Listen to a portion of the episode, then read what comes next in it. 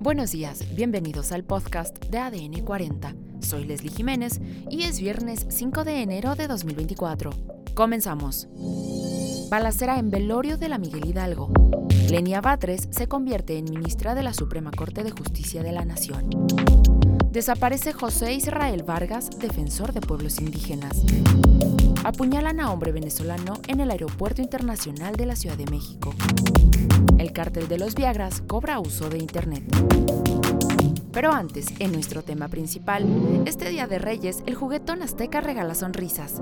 Escuchemos la nota de nuestro compañero Rubén Mendoza, reportero de Fuerza Informativa Azteca. Millones de regalos y sonrisas están concentradas aquí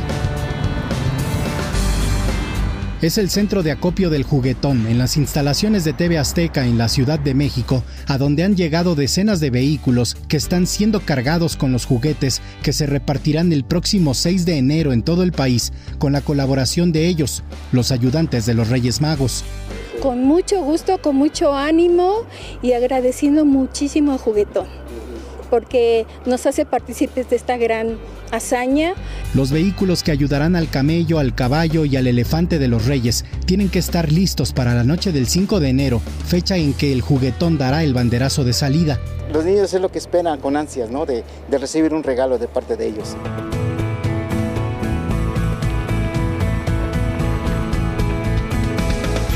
Para que los juguetes lleguen a tiempo, el ejército del juguetón ha trabajado desde hace un mes de manera ininterrumpida ahora empaquetando y subiendo a los vehículos cada regalo. Todos parecemos aquí hormiguitas de repente.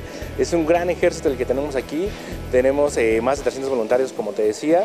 Y sí, la, satisfacción de los niños, la sonrisa, que sepan que, que lo hacemos con mucho cariño, con mucho corazón.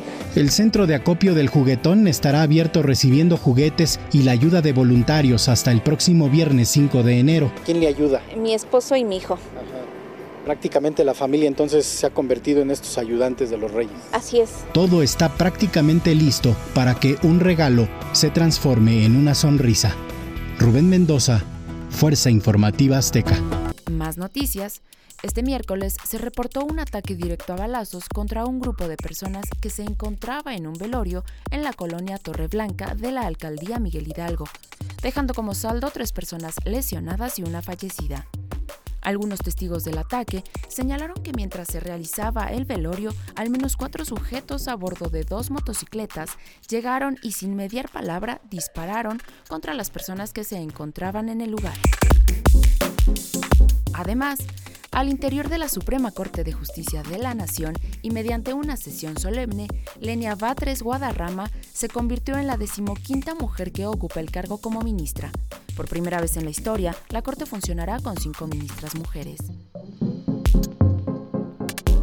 Por otro lado, la Fiscalía General del Estado de Michoacán realiza trabajos de investigación de campo y de gabinete para esclarecer la desaparición y establecer el paradero de los comuneros de Santa Cruz Tanaco, José Israel Vargas Jerónimo y Óscar Vargas Campos, el primero abogado de una asamblea en Cherán más información, durante la madrugada de este jueves 4 de enero fue apuñalado en la Terminal 2 del Aeropuerto Internacional de la Ciudad de México un hombre de origen venezolano, tras desencadenarse una riña contra otro pasajero.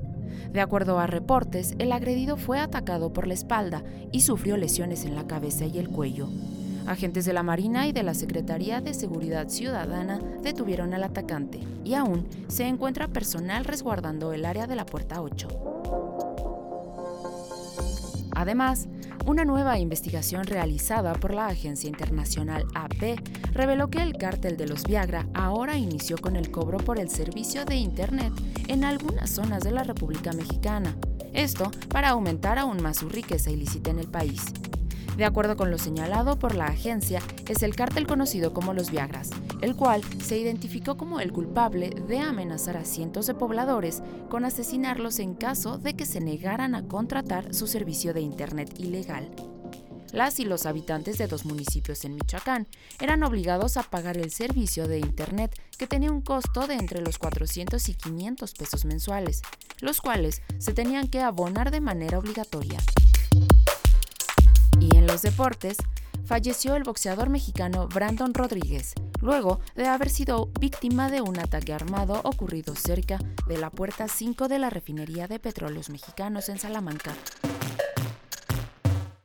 Y en los espectáculos, la actriz inglesa Glynis Jones, reconocida por su icónico papel como la loca madre sufragista señora Banks en la película clásica Mary Poppins, falleció este jueves a la edad de 100 años en un hogar de vida asistida en Los Ángeles, California.